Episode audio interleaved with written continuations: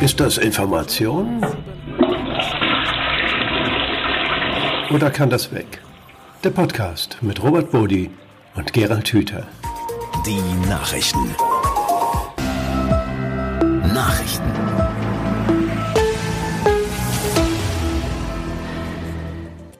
Ja, und einmal mehr herzlich willkommen bei Ist das Information oder kann das weg mit Gerald Hüther und Robert Bodi. Willkommen allen, die zuhören. Wir freuen uns, dass ihr wieder dabei sind. Das werden immer mehr mit jeder Ausgabe und da sind wir sehr dankbar für. Das inspiriert uns und das motiviert uns natürlich auch immer wieder neue Botschaften zu finden und die abzuklopfen nach der Frage, ist das Information oder kann das weg? Gerald, wir haben erneut ein Wissenschaftsthema im weiteren Sinne, aber auch ein Thema, das ähm, unsere neue digitale Welt berührt, nämlich die Mitteilung, es gebe ein neues System gegen Deepfakes. Vielleicht kurz zu Anfang äh, die Erklärung Deepfakes. Äh, so bezeichnet man Botschaften, gerade in den sozialen Medien, wo augenscheinlich prominente Menschen, wie zum Beispiel der ukrainische Präsident Zelensky, eine Botschaft senden. In Wirklichkeit ist das aber ein gefingertes Video, das jemand so manipuliert hat, dass es nur so aussieht, als hätte dieser Mensch tatsächlich diese Botschaft gesendet. Da hat es verschiedene Fälle schon in der Vergangenheit gegeben, sind Menschen äh, böse in die Irre geleitet worden und das richtet natürlich auch unter Umständen dramatischen Schaden an, denn das wird in der Regel mit Menschen gemacht, die ja Verantwortung tragen, die eine Bedeutung haben für unser Leben. Äh, da geht es nicht nur um Staatsmänner, da kann es auch um Wissenschaftler gehen, da kann es um Journalisten gehen, da kann es um jeden gehen, der sich in der Öffentlichkeit äußert und damit eine Wirkung erzielt. Nun gibt es dieses System, das angeblich mit einer Sicherheit von 99,99 Prozent Genauigkeit solche Deepfakes entlarvt. Gerald, berührt dich das? Nein, aber ich finde es interessant, dass man sich mit Hilfe der künstlichen Intelligenz und, und lernfähiger Systeme äh, daran machen kann und es auch tatsächlich so weit bringt, dass man so ein Video, was da eingestellt ist, so lange analysieren kann, dass dann tatsächlich diese künstliche Intelligenz einem sagen kann, das ist mit dieser hohen Wahrscheinlichkeit dann entweder diese Person oder nicht. Das, das zeigt ja, wie weit wir technisch inzwischen sind und wie gut diese selbstlernenden Systeme funktionieren. Da bin ich schon sehr fasziniert. Ja. Und äh, nehme das eher als so eine angenehme Überraschung, was da alles schon geht. Ja. Äh, das zweite, äh, die zweite Frage heißt ja, die erste hieß, berührt mich das? Nee, nicht so sehr, aber ich finde es ganz interessant. Und die zweite heißt ja dann, äh, wenn es mich berührt, hilft mir das in irgendeiner Weise. Nee, also wenn es mich nicht so sehr berührt, dann hilft mir es auch für nichts. Und dann bin ich wieder schnell mhm. fertig mit diesem, mit dieser Information. Ja. Ist abgehakt und gut. Ich habe nur am Ende eine Frage und die heißt, wenn das jetzt mit, wenn dieses System jetzt zur Verfügung steht. Und am Ende steht ja auch, dass man das jetzt kaufen kann. Äh, also das hat auch dann beantwortet auch schon wieder unsere letzte Frage, nämlich wer hat mir das zugeschickt und welches Interesse steht da dahinter? Also man kann dieses System jetzt kaufen. Und wenn das jetzt käuflich ist und zur Verfügung steht, dann ist natürlich vollkommen klar, dass diejenigen, die diese Deepfakes machen, dieses System benutzen, um ihre Deepfakes noch besser zu machen. Also da entsteht ein spannendes Wettrennen ne, zwischen denen, die hm. immer wieder versuchen, andere Leute zu betrügen und denjenigen, die immer wieder versuchen, diesen Betrug aufzudecken. Das ist ein endloses Spiel, glaube ich. Ja, und da drehen sich auch unsere Fragen ein bisschen im Kreis. Äh, ich muss ehrlich sagen, mich hat das erstmal berührt. Äh, da war sowas wie Erleichterung. Klasse. Dann haben wir das Problem ja gelöst. Dann kann das keiner mehr mit uns machen. Das war meine erste äh, Reaktion darauf. Und dann fiel mir auf, dass es natürlich wie bei jeder Art von Kriminalität und was anderes sind diese Deepfakes ja nicht, so ist, dass die Kriminellen immer einen Schritt voraus sind. Insofern dieses neue System jetzt darauf reagiert, wie zurzeit solche Deepfakes entstehen. Du hast selber gesagt, da handelt es sich um künstliche Intelligenz. Aber die ist ja nicht das letzte Wort, sondern da reagieren ja wieder Leute drauf, nämlich genau diese Manipulatoren, die Deepfakes nutzen, um Stimmungen, Meinungen, Haltungen zu erzeugen. Und es spricht äh, wenig dagegen, dass die nicht auch künstliche oder vielleicht auch menschliche Intelligenz nutzen, um zu sagen, okay, wenn das System so arbeitet, vielleicht können wir sogar unsere Fakes noch besser machen, können sie damit überprüfen.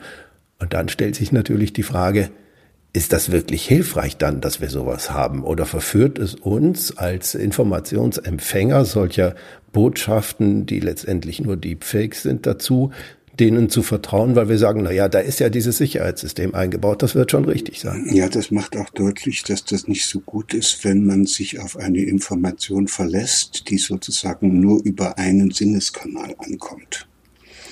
Also der sagt was und worauf ich achte, ist, ob der das auch wirklich ist. Das ist ein optisches äh, eine, eine optische Analyse, die ich da durchführe. Ich habe eine Erinnerung, wie der aussieht. Der sieht so ähnlich aus. Also denke ich, dass das, was er sagt, auch richtig ist.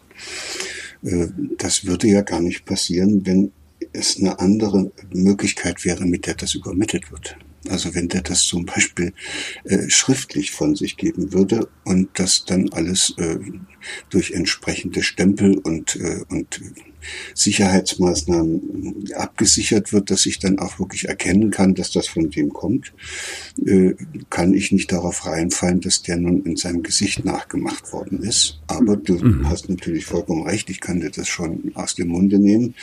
Äh, diese Stempel und diese, diese Verifizierungen, die man da alle durchführen kann, man auch noch alle fälschen und da kann man auch noch immer besser werden. Also wir haben eigentlich kein richtiges Mittel, um technisch gegen solche Fakes vorzugehen.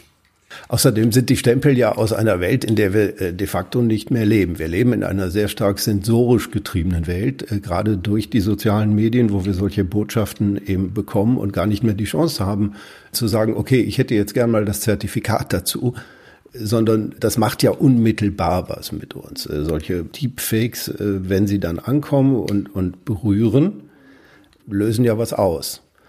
Und eben nicht mehr die Frage, wo ist denn der Stempel? Könnte ich das mal bitte schriftlich haben? Insofern finde ich das schon ganz spannend. Aber es sagt uns ja eigentlich, wenn, wenn ich das richtig verstehe, wir können uns auf künstliche Intelligenz verlassen, aber wir dürfen uns nicht alleine auf künstliche Intelligenz verlassen. Es hilft wahnsinnig, auch die eigene Intelligenz einzuschalten. Äh, die ist nämlich auch lernfähig. Und da kommt man dann zu ganz anderen Ergebnissen unter Umständen. Genau, und unsere eigene Intelligenz, die stützt sich nie auf Daten, also auf Informationen, die nur aus einem Kanal kommen. Das ist unser, unser Rechner ist sozusagen äh, breiter aufgestellt. Also zum Beispiel ist das ja äh, interessant, dass wir hier einen Podcast machen, wo man uns nicht sieht. Da ist diese, dieses, äh, dieser Eindruck, den man noch über den Sehsinn bekommt, der ist nicht mit dabei, der stört ja auch eigentlich nur. Man will ja zuhören. Und nun gibt es äh, auch natürlich bei der Verbreitung von Falschmeldungen, wenn jemand zum Beispiel lügt, gibt es ja auch noch andere Signale, als dass man jetzt äh, den Fakt äh, prüft, was er denn nun genau gesagt hat, sondern, und das ist schon relativ alt, das haben Wissenschaftler schon in den 80er Jahren rausgefunden, man kann anhand der Augenpupillen und der, und der Augenbewegungen, wenn man die analysiert, wenn jemand die Unwahrheit sagt, erkennen, ob der lügt. Und zwar besser als mit dem Computertomographen, mit dem man im Hirn nachguckt, ob da irgendwelche Regionen aktiviert werden. Gewissermaßen das Lügenzentrum. Das heißt, wir haben die Fähigkeit, ja. wenn wir es denn gelernt haben, in den Augen des anderen zu erkennen, ob der ehrlich ist. Das finde ich so fantastisch und ich glaube, dass das kein Computer jemals so gut lernen kann wie wir. Und das äh, macht ein bisschen deutlich, wo der Ausweg aus diesen Deepfakes ja. steckt. Wir müssten wieder äh, näher ran und müssten auch mit allen Sinnen wahrnehmen.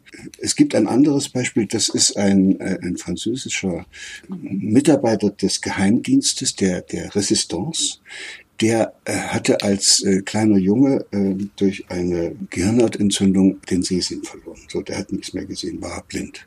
Und manche Leute hadern dann mit ihrem Schicksal und äh, können das nicht annehmen. Und der hat gesagt, na gut, wenn ich nichts mehr sehen kann, dann höre ich eben. Dann äh, versuche ich mal die Welt als Hörerfahrung mir, mir äh, nahe zu bringen. Und dann hat er einfach äh, sehr genau gelernt, wie man auch in, an der Stimme des anderen erkennt, ob der die Wahrheit sagt. Und der war darin so gut, dass die Resistance den dann genommen haben zur Entlarvung von deutschen Spionen. Und jetzt wird es interessant. Diese deutschen Spione waren natürlich trainiert. Ihre Augenbewegungen und auch ihre Mimik und ihre Gestik so zu gestalten, dass man auf keinen Fall rauskriegen konnte, ob die lügen oder nicht. Aber was die vergessen hatten, ja. ist, dass in der Stimme immer eine gewisse Melodie steckt und eine Vibration. Und wenn jemand gelernt hat, diese Stimmen zu erkennen und anhand dieser Stimmen zu erkennen, ob jemand ehrlich ist oder ob der die Unwahrheit sagt, dann hat man plötzlich einen ganz anderen Zugang. Das wird auch wahrscheinlich niemals irgendein Rechner mit noch so einem guten lernfähigen Programm herausfinden. Da sind wir Menschen einfach den Maschinen auf alle Zeit überlegen. Hm. Nun stellt sich natürlich der Laie, sprich ich und vielleicht auch viele andere, die Frage, kann ich das? Und wenn ich es nicht kann, kann ich das lernen. Da sind ja dicke Bücher schon drüber geschrieben worden, Bestseller. Also die Menschen scheinen interessiert daran zu sein, wie kann ich denn entdecken, ob jemand lügt. Denn es ist eben nicht mehr immer offensichtlich. Die begnadetsten Lügner sind diejenigen, die überhaupt nicht so aussehen. Ja, und da bin ich ja froh, dass ich als Hirnforscher die frohe Botschaft als Information verbreiten kann, dass menschliche Gehirn ist bis ins hohe Alter lernfähig. Das kann man, das könnte man immer lernen. Ja. So, und jetzt kommt die andere Hälfte dieses Satzes, wenn man es unbedingt wollte. Ja. Da gibt es keinen Volkshochschulkurs. Können wir das einfach üben? Ist es sinnvoll, im Alltag auch ganz bewusst das zu tun, was wir hier in unserem Podcast machen, jemandem ins Gesicht zu schauen und sich zu fragen, was sagst du mir da? Berührt mich das wirklich oder stört mich gerade irgendwas an dem, was ich hier sehe oder wahrnehme? Und diesem Gefühl dann auch zu trauen, reicht das? Ja, das sagen wir immer und denken das auch, dass es eine Sache der Übung ist. Und, und am Ende ist da auch was Wahres dran, aber es ist primär eine Sache des Interesses. Also mhm. wenn es dir wirklich, wirklich wichtig ist, dass du erkennst, ob deine Frau dir die Wahrheit sagt, dann lernst du immer besser an den verschiedensten Ausdrucksformen, die dir da entgegenkommen, herauszufinden, was da stimmt und was da nicht stimmt. Mhm. Wenn es dir nicht so wichtig ist, oder um wieder auf unser Beispiel hier zurückzukommen, wenn du ein, eine künstliche Intelligenz hast mit einer App, die es dir ermöglicht, äh, das zu analysieren, wie deine Frau redet oder, oder was die macht, dann nimmst du diese App oder dieses Gerät, machst es damit und das Ergebnis heißt, du wirst es nie lernen.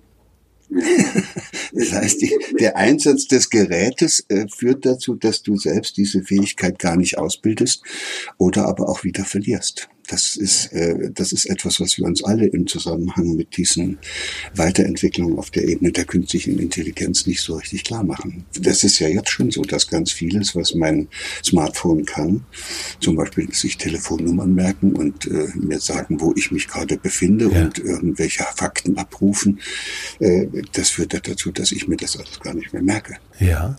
Mich trifft da gerade noch ein anderes Bedenken, äh, das vielleicht etwas abschweift, aber ich finde es trotzdem spannend.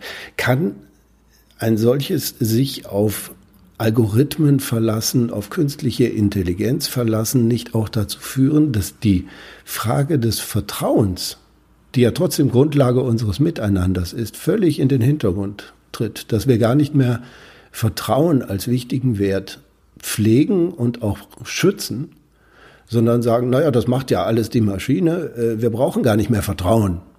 Das ist ja genau das, was ich damit auch meine. Am Ende, wenn ich es jetzt noch ein bisschen weiter übertreibe, am Ende werden wir den Maschinen, die wir benutzen und die diese Aufgaben für uns übernehmen, immer ähnlicher. Das ist uns ja schon mal passiert bei der, nennen wir es mal, industriellen Revolution. Da hat man diese wunderbaren Maschinen, Dampfmaschinen, Autos und alle so eine Sachen, Küchengeräte und, und wenn du heute dich in der Gesellschaft umhörst, dann siehst du, das sind immer noch Begrifflichkeiten da und da ist auch noch ein Verständnis ja. da. Das ist aus diesem Maschinenzeitalter abgeleitet. Und da, da gehe ich zum Arzt, damit ein Ersatzteil ausge ausgetauscht wird, wenn da das Knie kaputt ist. Oder ich muss da ein bisschen mehr ölen und schmieren oder oben ein bisschen Treibstoff nachfüllen. Und also da, da haben wir eine Sprache, die hängt noch voll in diesem Maschinenzeitalter. Und das Gleiche passiert uns eben jetzt. Wir identifizieren uns sehr mit diesen digitalen Geräten und werden dadurch diesen digitalen Geräten immer ähnlicher. Und die sind ja auch viel besser als wir. Also wenn es um, nennen wir es mal so, äh, kognitive Leistungen geht. So. Ja, Datenverarbeitung einfach. Und, und, und da gibt es aber eine Ebene, die die überhaupt nicht können. Und das ist auch etwas, wo die, die Entwickler dieser künstlichen Intelligenz regelrecht verzweifeln. Die, äh, die digitalen Geräte haben keine Bedürfnisse.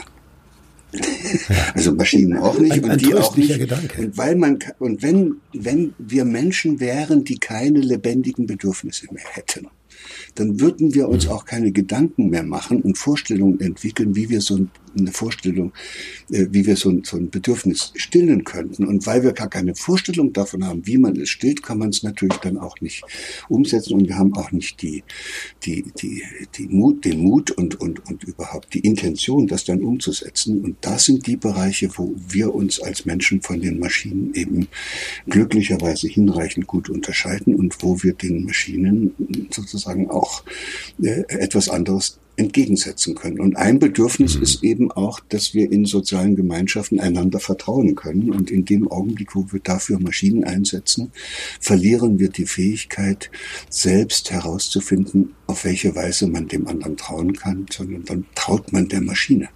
Und das ist dann fatal. Wenn die Maschine dann falsch programmiert ist, läuft man in die falsche Richtung. Ja. Also unter dem Strich, wir haben eine Information, eine Botschaft, die durchaus berühren kann, weil sie erstmal wie eine Lösung aussieht. Letztendlich schafft sie aber vielleicht mehr Probleme, als sie löst. Äh, sie hat aber eine gewisse Eigendynamik, die für uns gefährlich ist. Sie hat nämlich ein kommerzielles Interesse für viele. Da wird Geld mit verdient. Das ist ja ein großer Trend. Wir reden ja jetzt nicht nur über ein System gegen Deepfakes, sondern insgesamt haben wir ja gerade mit dem Weg zur künstlichen Intelligenz mehr und mehr Lebensbereiche, wo sehr viel Geld damit verdient wird, dass eben menschliche Bedürfnisse ausgeblendet werden und ersetzt werden durch funktionale Dinge, die dann Rechner übernehmen. Ja, und dann heißt es, ich habe aus dieser Information für mich dann doch noch etwas Bedeutendes entnommen, nämlich ich will alles dafür tun, dass ich nicht durch ein technisches Gerät ersetzt werden kann.